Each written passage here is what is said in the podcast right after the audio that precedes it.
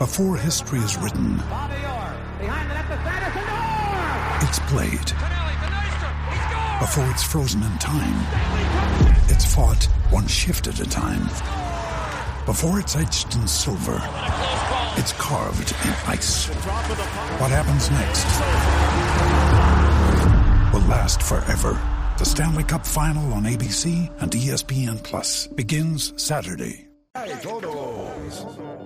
Bueno, oficialmente comienza la garata de la Mega por el 106.995.1 y lo más importante en el día de hoy es que usted debe saber que eh, hoy estamos en Sector 66 en Canóvanas, gente. Hoy juegan los Lakers y los Dallas Mavericks y desde las 7 de la noche va a estar todo este combate allá vacilando con ustedes, con la gente de Bowlers. Vamos a estar validando cuentas allí. Van a haber premios, van a haber trivia, vamos a pasarle espectacular, pero vamos a estar en Sector 66 hoy en Canóvana. Ya todo el mundo ponchó su boleto, así que vamos a vacilar para allá. Inclusive rete a los muchachos porque me gustaría que hiciéramos una carrerita eh, en el K1. Entiendo que me los voy a limpiar a todos, especialmente Odanis, a ver si tiene la boca, eh, a ver si tiene el pie tan pesado como la boca. Mi papá tenía ronca. eso está en la sangre, para que sepa. Tacha, papá.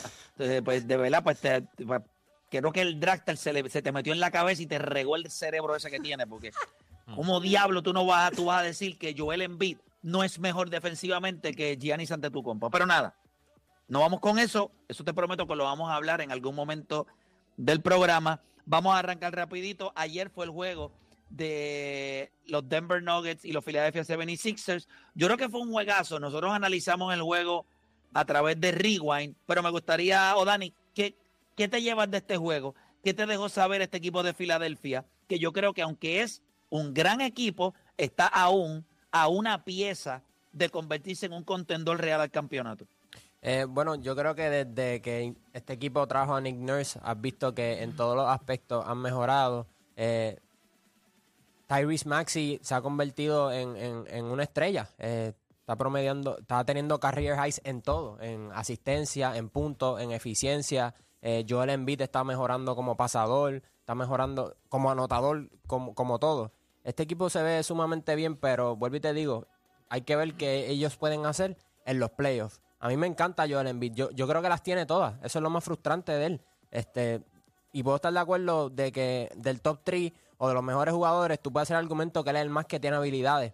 Pero hay que esperar a ver que esas habilidades las traslade a los playoffs. Eso es todo. Si él puede hacer eso, yo me callo la boca y, digo, play Juancho, tienen razón. Pero mientras tanto, este, no lo veo así. Pero este tipo de juego es un statement game. Este es un tipo de juego donde tú dices, ah, sí, ustedes están dudando de mí, pues yo te voy a meter 40. Este, yo voy a coger 10 rebotes, voy a repartir la bola. So, crédito a Joel Embiid que las últimas veces este duelo no se ha dado porque uno de los dos se lesiona o lo que sea. So, el hecho de que pudieran jugar y, y, y ver estos dos tipos guerreales eh, fue bueno.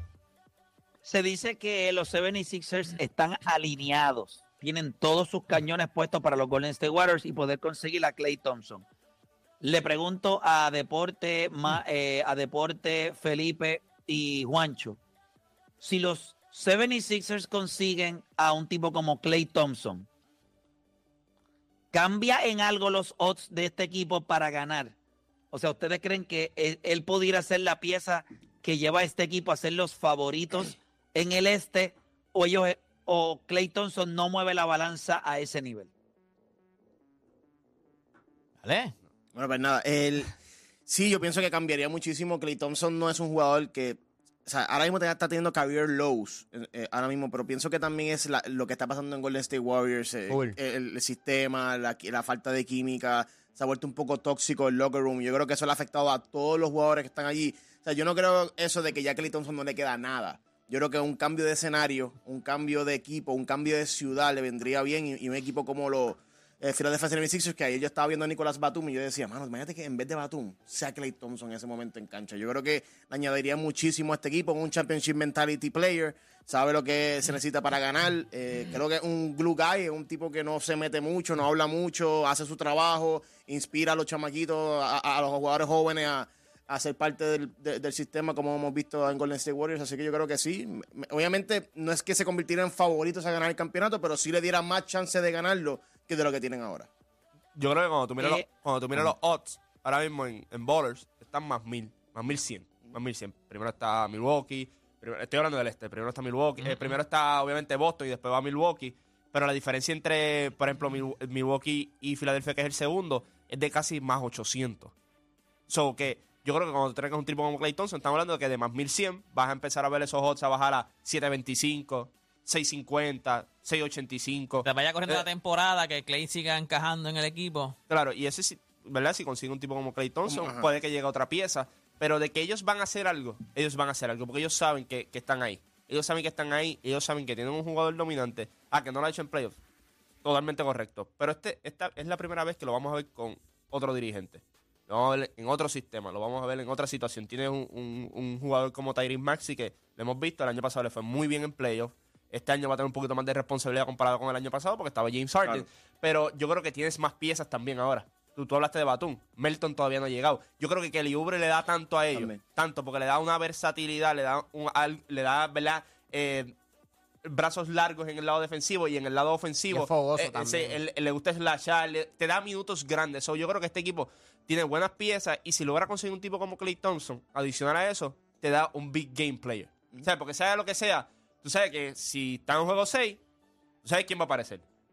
Pase lo que pase. Yo creo que lo que dice Felipe es muy cierto.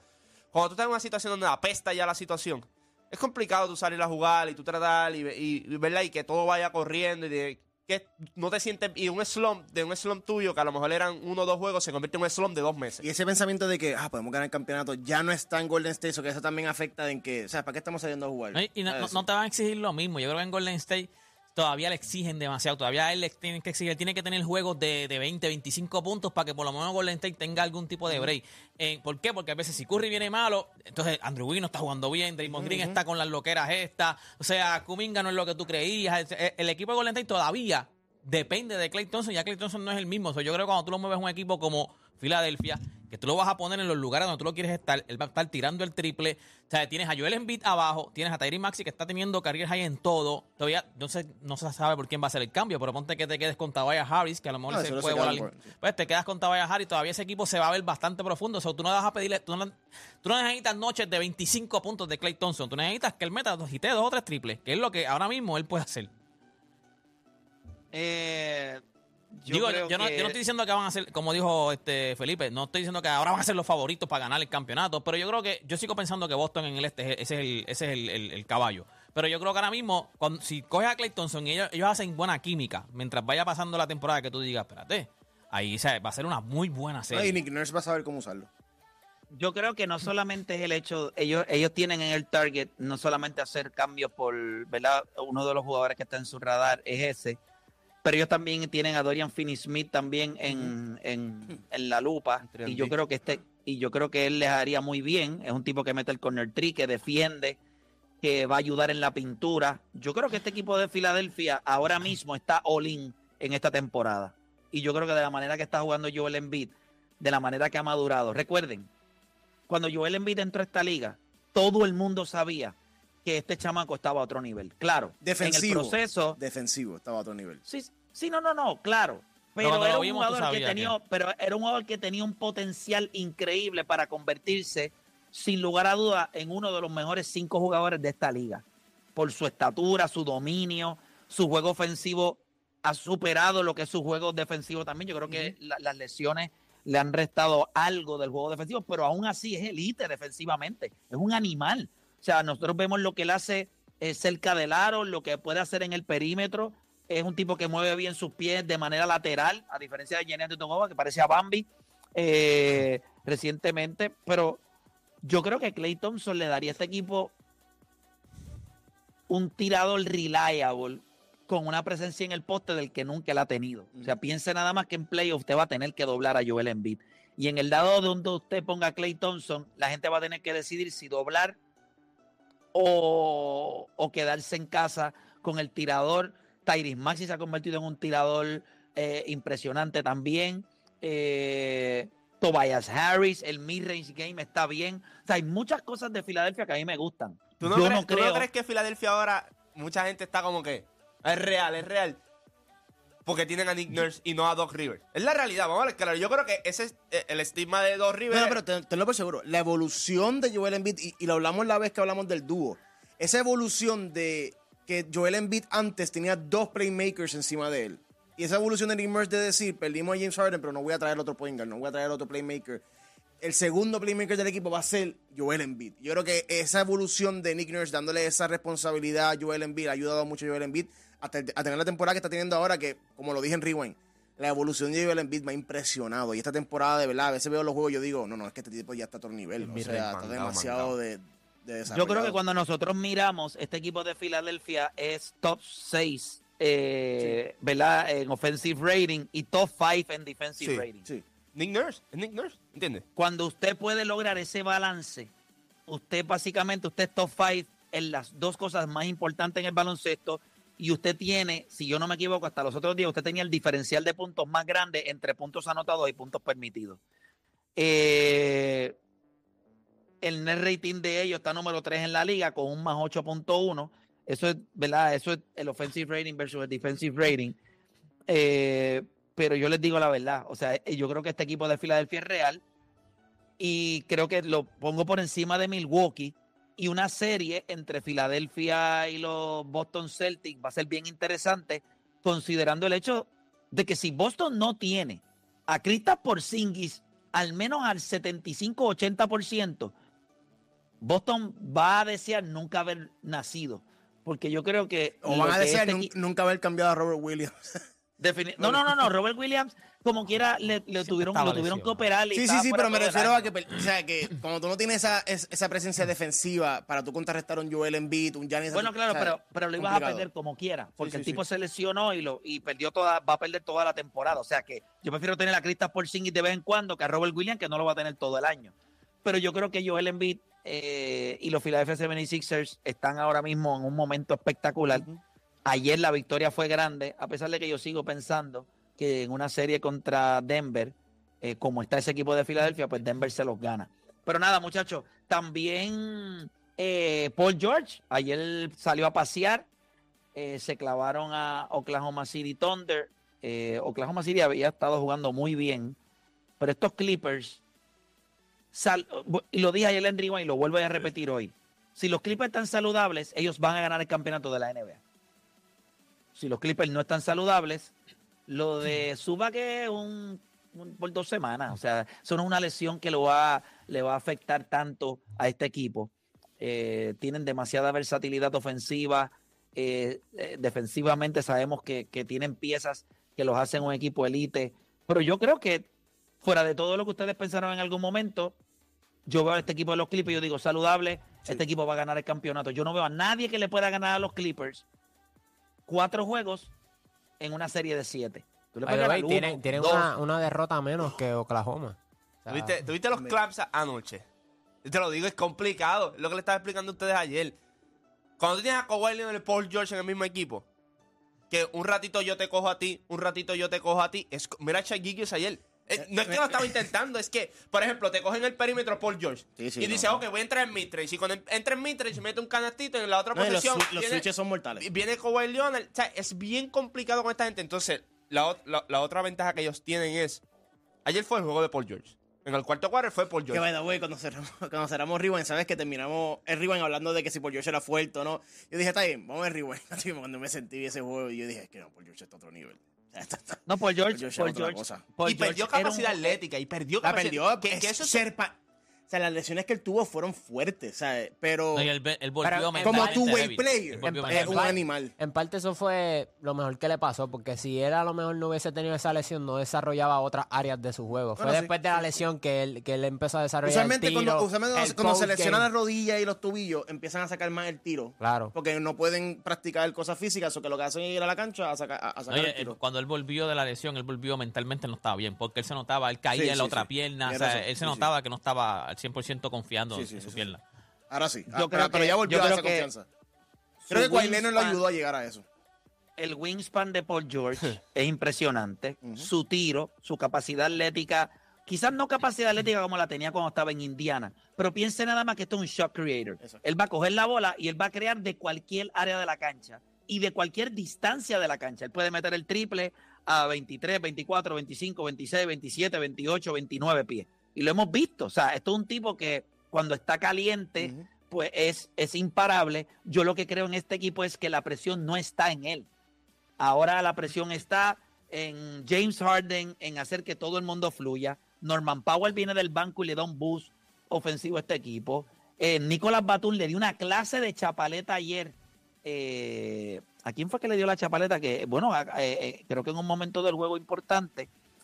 Ah, no, pero eso fue en el de A, Filadelfia. A- a en a el de no Filadelfia. a. ¿A, a quién fue que le dio la chapaleta? ¿Jamal Murray? Yo creo que fue llamar Murray. Le, le- le- Claro, le- tú dices la que él se queda mirándolo así en el piso, así que faltaba un minuto y pico que él se queda mirando en el correcto. piso. así ¿A todo quién le dio esa chapaleta? ¿Quién Yo creo que fue esa Jamal Murray, si no me equivoco fue Jamal Murray. By the way, Jamal algo, algo que estaba chequeando de, de Jamal Murray, este, nosotros, es un tipo que te dice, diablo, pero en temporada regular no, no, como Sí, no que no sobresale". produce igual. Pero es por los minutos play, porque si tú pones las estadísticas del de per 36, o sea, lo pones a jugar el juego completo, tiene números similares a, a- a Stephen Curry, a, a Incluso Fox. el dúo de Jokic y Jamal Murray es el dúo más letal ofensivo según los números cuando están juntos en cancha. Full. So, Ahora mismo nos, nos estamos durmiendo con Denver, pero ellos en playoff le van a... de- de- o sea, el switch lo van Yo a no, cambiar creo, por completo. yo no creo que nos estamos durmiendo con Denver. Lo que pasa es que yo creo que estamos viendo a los Clippers. No, full, Y- y pero... yo- Y yo, digo. Pero la Play, tú pusieras a Denver segundo. O sea, tú tienes a los Clippers ganando saludable. Segundo en el oeste tienes a Denver. Ah, pero sin duda. Ok. Y no hay nadie cerca después de esos dos. Nadie más. No hay ningún otro equipo en el oeste que tenga oportunidades de ganar que no sean los Clippers y Denver. Más nadie. No hay nadie más. A veces las pajas mentales, la mamadera con LeBron, las estupideces, eso no va a pasar. Es Denver, perdón, en los Clippers y Denver. Fuera de ahí, yo no veo ningún otro equipo. Los demás van a entretener. Yo creo que el equipo que es más profundo, yo creo que yo le tengo más fe a Minnesota que a Oklahoma. Me encanta Oklahoma, me encanta ser Gilgeous Alexander, pero yo creo que lo que nosotros, todavía la gente no entiende lo que está haciendo este equipo de Minnesota y cómo se sigue moviendo a, a mejorar ofensivamente, eh, defensivamente. Eh, hemos visto juegos en donde ahora mismo, eh, los últimos dos juegos de ellos que han sido sumamente reñidos e importantes, eh, Cal Anthony Towns ha tenido grandes juegos. El, el- el paro de tumbar panas este, Rudy en el centro, este, Rudy Gobert. eh, Ha tenido una, buena, ha tenido una temporada espectacular. ha tenido una pero, pero yo creo, y esto es algo que ellos, él no había tenido antes. Cuando tú tienes un jugador como eh, Anthony Edwards, que juega en el perímetro y va a demandar tanta que los ojos estén en él. Porque recuerden que una vez él pone la bola en el piso, a pesar de que mide 6'4, un hombre no lo va a contener. So, él colapsa. Como contenía a Donovan el- Mitchell. Pues, pero Donovan Mitchell, todo el mundo sabe que es un loco. Sí, sí. O sea, eso no funciona. Pero Anthony Edwards sí. Sí, y sí, cuando sí. pone la bola en el piso en el perímetro, demanda tanta atención que Rudy Gobert se está beneficiando. No solamente de. No, y yo tener acá a Anthony Towns de help defense también lo ayuda muchísimo. Tener otro hombre grande Sí. pie con esa presencia. Yo creo, si no me equivoco, yo estaba mirando los números, los estoy buscando aquí rapidito, de Rudy Gobert. Oye, puede ser Son Defensive dos- Player of the Year. Se puede llevar otro Defensive Player of the Year. Cuatro es los-. Es los rebotes defensi- es los rebotes ofensivos. Son 3.5 rebotes ofensivos que ese macho Mira está allá, cogiendo. al carete. Eh, sus mejores años en Utah cogía 2.9, 3.4, 3.8, 3.5 rebotes ofensivos, 8.8, eh, perdón, 3.5 ofensivos, 8.8. Yo no sé quién está liderando la liga en rebotes ofensivos, pero debe Dice estar por de- ahí de- cerca. De, de jugadores. sí, si de no me equivoco, es Clint Capela. Sí, pero ese pues, empleo se lo meten así mismo. a Pero ese es un jugador. Este,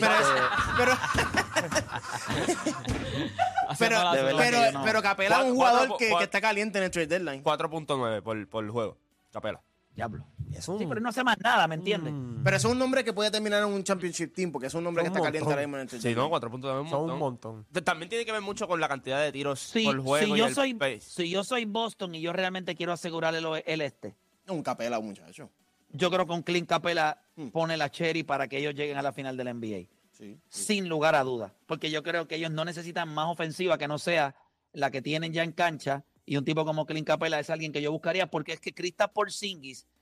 O sea, si Boston está ahora mismo pensando, vamos a ganar un campeonato, tú tienes que conseguir un hombre grande. Porque Kristaps Porzingis, primero es blanco y es frágil, y yo no creo que sea el que te lleva. eh, sí, si estuviera saludable, pero la interrogante con él es demasiado grande. So, yo, yo, no, yo no lo pondría ahí. Oye, Phoenix hizo un comeback, ¿verdad? Impresionante. Papi, Phoenix Sí. estaba, Phoenix estaba cuando quedaban 5 minutos. Phoenix estaba peleando por 18 puntos. O sea, yo dije, antes esto se Si acabó. no, si no me equivoco, en los últimos cinco años, ese tipo de comeback había estado en juego en más de dos mil y pico ellos- de, de juegos y nunca había pasado. Ellos acabaron Desde, el el tercer- 2020 desde agosto 23 del 2020, los equipos que están perdiendo por una déficit de 22 puntos o más en el cuarto quarter estaban 0 y 1244. Eh, ellos, ellos, ellos empezaron, ellos terminaron el tercer quarter perdiendo por 20. En el cuarto quarter, como que al principio del cuarto quarter volvieron a ponerse como por 11, pero volvieron otra vez Sacramento y se puso por 20, faltando 5 minutos.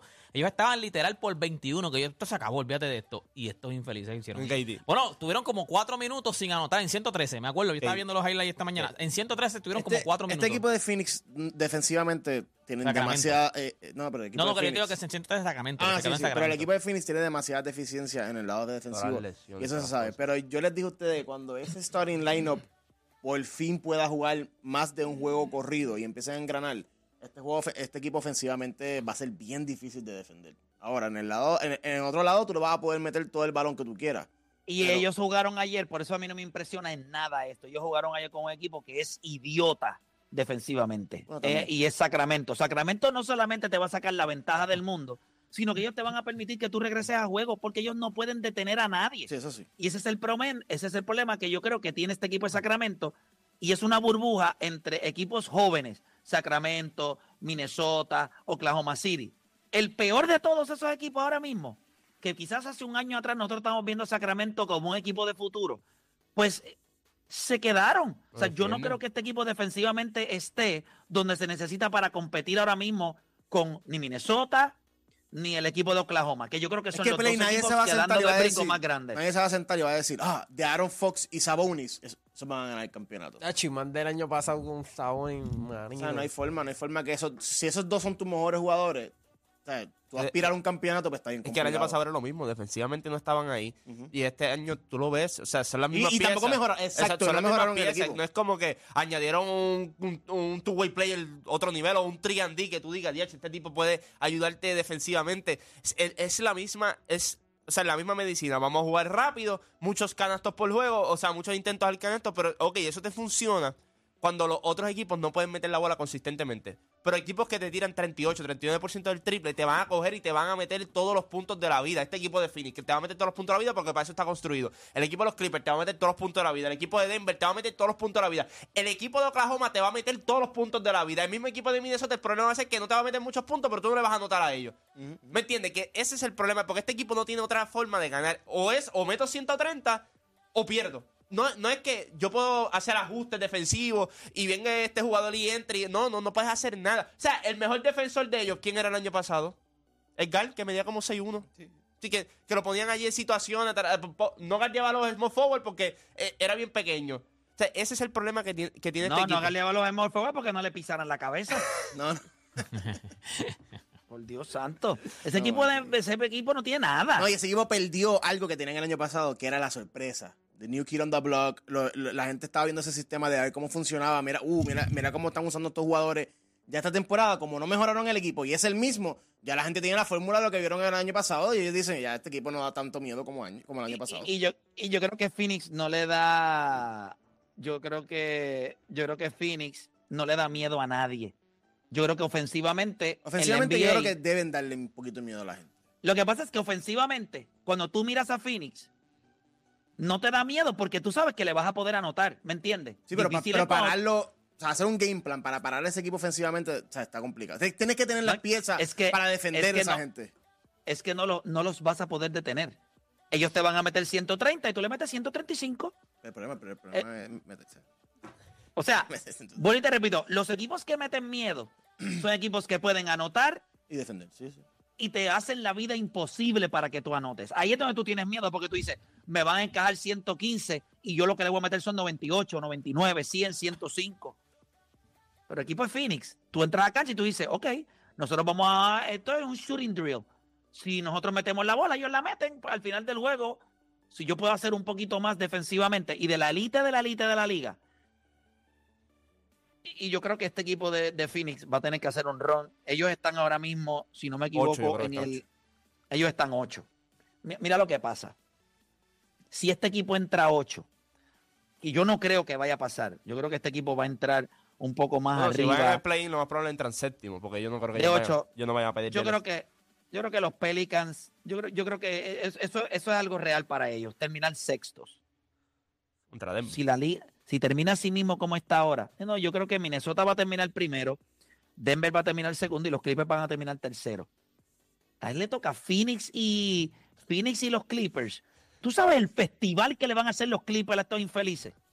O sea, ahora mismo cualquiera de esos tres equipos, para, en mi opinión, en mi opinión, excepto Oklahoma City por la juventud, eh, yo creo que Minnesota, Denver y los Clippers yo los pongo para poder vencer a, a Phoenix. Y yo sé que la gente va a decir, ah, pero Minnesota, yo tengo a Minnesota allá Pero arriba. ¿cuál es la tienen la diferencia entre, Minnesota y Oklahoma en cuestión de la, de, de la experiencia? Porque, o sea, todo, todo va a caer que el mejor jugador de ellos es, es joven. No, pero hay una diferencia. Para mí es la estatura que tiene Minnesota versus todo lo demás que puede ofrecer Pero, eh, pero no te, Oklahoma pero no City. te creas, Oklahoma City, una de las fortalezas de ellos son la, es la estatura.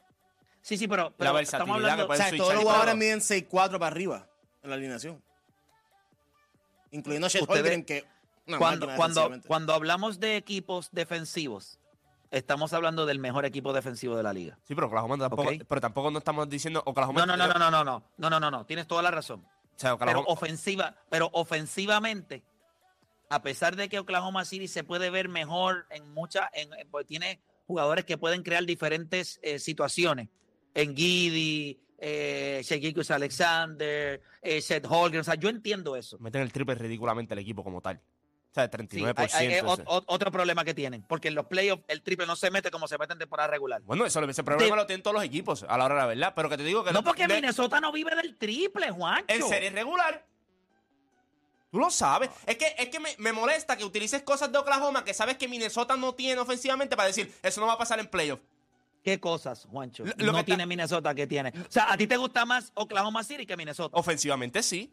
No puedes decir que... Juancho, el equipo, coño, el equipo. Pero te- estamos hablando de ofensiva, no estamos hablando de defensa. No, no, no, estamos hablando del Pero equipo. es que yo no, te estoy, Hablé- yo no te estoy cuestionando lo de Minnesota, eso es lo que no estás ¿De quién entendiendo. es mejor yo, de los pero dos? Es que, vuelve- yo dije en una serie, yo prefiero a, a, a Oklahoma por lo que tienen en cuestión de versatilidad y en cuestión de lo que puedan hacer o sea, ofensivamente. o sea, que en una serie, yo te estoy haciendo una pregunta antes. Pues si ya te lo ¿Cuál de contesté la semana equipos pasada, porque crees? tengo que volver a contestarte todos los días ¿Cuál lo de los dos equipos es mejor? Oye, Oklahoma te lo, te lo dije la semana pasada, te lo tengo que volver a repetir todos los días. Ok, está bien. No, no, o sea, es que quiero esta semana, la semana pasada tuvimos la misma conversación. Entonces, cuando, vuelvo y te digo, cuando tú lo miras ofensivamente, Oklahoma es mucho mejor que Minnesota. Y yo creo que eso no está, no es malo decir que Oklahoma ofensivamente es mucho mejor que Minnesota. Eso no le quita a Minnesota. Minnesota es, es mejor defensivamente que Oklahoma. Minnesota es el mejor defensivo de, Pues, de- pues de me entiendes. Pero eso no le quita a uno al otro. ¿A quién tú prefieres en playoff? Cuando yo veo en playoff, Oklahoma es uno de los mejores Mira. 10 equipos defensivos de la liga. No es, no el son- equipo, eso sería una serie Increíble. Yo, yo no, yo Para no pondría. Yo creo pelo. que Minnesota y Oklahoma City no se verían hasta bien tarde. Cómo te que diera. para pelo esa. Sí, Yo creo que lo mejor que le puede pasar a la NBA es esa serie en primera ronda. Es lo mejor para. Pero, pero, bueno, Sí, bueno, sí, eso no va a sí, pasar en primera ronda. no, Anthony pero- Edwards, Rudy pero- Gobert con Chet Holmgren. No, no, no. No, pero vamos a poner un ejemplo que, que termine en cuarto y quinto. ¿Me entiendes? Se, se da en primera ronda. Por eso. Y no, pero- y no es descabellado pensar que puede terminar en cuarto y Minnesota, quinto. hay que- hay que evitar el script, ganar el oeste. Pero ayer, ayer, ayer estabas hablando de Oklahoma y yo te dije, febrero es un mes que es bizcocho. Pero cuando te digo bizcocho es que cuando tú miras los juegos, ninguno va a estar en televisión porque ¿Pa no- quién? pa- Pero el, de, Oklahoma, pero, el- Oklahoma. pero el de Minnesota es más fácil que el de OKC. Lo que te estoy- es más fácil. Pues lo que te estoy diciendo, porque ayer estábamos hablando y yo decía, no, mire, eh, Oklahoma va a terminar cuarto o quinto. Y yo decía, cuando tú miras el schedule de, de Oklahoma, es lo que le queda. se quedan igual, eh, Uno y para- dos. para creo- mí se no. quedan uno y dos. Yo creo que los Clippers y Denver van a terminar con mejor récord que Oklahoma City. By the Son way, los únicos lo- dos equipos. Los Clippers están a, a un juego. No, es que están todos a- como a tres juegos. A están tres todos juegos. A una tres victoria juegos. más, lo que pasa es que tiene... Están a tres juegos todo el mundo aquí del primer lugar. O sea, están a tres juegos. Los, los cuatro equipos, los cuatro equipos están a tres juegos. bueno, del- o sea, Oklahoma City y tres- Denver están a juego y medio. No, no, pero yo digo del, de, sí, sí, pero cuando tú vienes a ver, yo digo del primer lugar, cuando vienen las victorias, para que ahí te cuentan las victorias más que las derrotas, pero eso, está, mira, Minnesota tenía 11, 11 derrotas, 13 vi- eh, derrotas Oklahoma, 14 y 14 los Clippers. Eso están ahí a tres juegos, dos juegos. Sí, la diferencia es uno o dos juegos. Y cuatro Ahí- son uno, y dos, cuando, tú, y cuando, y cuando ya miramos el schedule, o sea, si hay dos equipos que se van a favorecer ahora esta segunda mitad del schedule, es, es Minnesota y Oklahoma. Ellos So, ganaron. esos dos equipos, esos dos equipos no se van a ver hasta posiblemente Final de conferencia. una final de conferencia. Sí. Bueno, mi, mi- Al menos que Denver y los Clippers hagan, al menos que- que Denver y los Clippers hagan un ron. y- y se Que yo creo que lo van a hacer Pero tú no- ok, obligado. yo- pero- el segundo mejor eh, diferencial de puntos Lo tiene Oklahoma. Lo tiene Oklahoma. Sí, sí, sí. Pero cuando, cuando tú miras estos dos equipos, yo, sí, yo puedo entender el ron que van a hacer los Clippers y Denver. Pero este equipo no es- estos dos equipos no son viejos. Yo, Ah, no. yo quiero que Estos dos- ustedes. estos dos mira, equipos se están yo lo que quiero al lo que- lo único que yo le digo a ustedes es, y esa es la parte que todavía. Ok. Sí tiene razón Juancho en que Minnesota ofensivamente no es el mejor equipo de la NBA. Ellos, ellos tienen sus. No es que tengan sus problemas, pero no es un gran equipo ofensivo. No tienen las piezas que tiene Oklahoma City. No tienen eso es un punto. Pero todos nosotros estamos de acuerdo en que en playoff el juego se pone más lento y la defensa aprieta. Gente, el equipo de Minnesota permite solo 107 puntos. Estamos hablando de baloncesto en el 2024. Un equipo promedia, le promedian 107. Yo creo que todos los demás equipos de la liga eh, están en 111, 112, 113, 117. El diferencial de ellos defensivamente de los puntos permitidos es casi 6 a 7 del resto. De algunos equipos es 8 puntos que, que permiten más que ellos. Yo creo que los equipos en, en el oeste, fuera de los Clippers y Denver, van a tener muchos más problemas para anotarle a ellos que ellos al resto de los equipos. Los demás equipos permiten 121, 118, Y pero Oklahoma no permite, ah, 117. Oklahoma no permite Ellos, 120 ellos han jugado dos Ellos- veces esta temporada. Ellos permiten 113. Por eso, Ajá, un- ellos han jugado dos veces. ¿Cómo ha ido eso? pues, no, no tengo el, el- en el In-Season. Tournament jugaron y Minnesota le ganó por 3. Y se acabó 106 a 103. So, dejó a Oklahoma en 103 puntos. Ambos equipos Que defendieron. promedian 121. Exacto. Por eso, por eso, que ambos equipos defendieron. eso. Sin embargo, para el otro partido, Oklahoma le metió 129 a 106. O sea, Sí, te digo. Y- Minnesota, se viró la- Minnesota metió la misma cantidad de puntos en, En ambos, ambos en ¿Cuándo, ambos juegos. ¿cuándo fue Este- ese juego? hay que ¿Cuándo ver. fue ese juego? Diciembre ¿Cuándo- quién 26. jugó? El día después de Eh, Navidad. verifícate, porque yo creo que Anthony Edwards, o, o- o creo que hu- hubo gente que no jugó. Verifícate. Verifico rapidito. Pero nada, este, vamos a hacer una pausa y cuando regresemos, jugadores, en Miami le va a hacer una estatua afuera a Dwayne Wade. Eh, no tienen opción, ¿verdad? Porque no, tienen- no creo que tengan otro jugador para hacer una estatua, así que si quieren hacerle Alonso. Alonso Morning. Ey, pero cuidado. chico. No, no, chicos, Vamos por para Dios. allá, vamos por para allá Dios. para hacer- Bueno, pero Jugó Alonso Morning, es, el Alonso mundo, Morning es el, jugó el todo el líder en casi Sí. muchas de las estadísticas de Miami Heat. Jugó- jugó- Por Dios, Alonso Morning es nadie. Pero jugó todo Dwayne el- Wade es alguien. su- Alonso jugó Morning todo es nadie. Pero estoy hablando de que, o sea, si tú miras las estadísticas de Miami Heat como franquicia, Alonso Morning está ahí. estaba- Un MVP de la o sea, un, MVP de finales, el campeonato y todo es distinto. Y, y by the way, Eh, jugó, todo- jugó- todo ahora. el mundo, jugó todo el mundo el Dirk 26. tiene una, El 26 ¿verdad? jugó todo el mundo, sí. Dirk juegan- tiene juegan Sí. Nowitzki tiene uno, sí. Dirk tiene. Oye, lo único que yo quiero es jugadores que no tienen una estatua fuera de un estadio y usted entiende que sí la merecen. Hacemos Fácil. una pausa, regresamos con más. Aquí en la garata.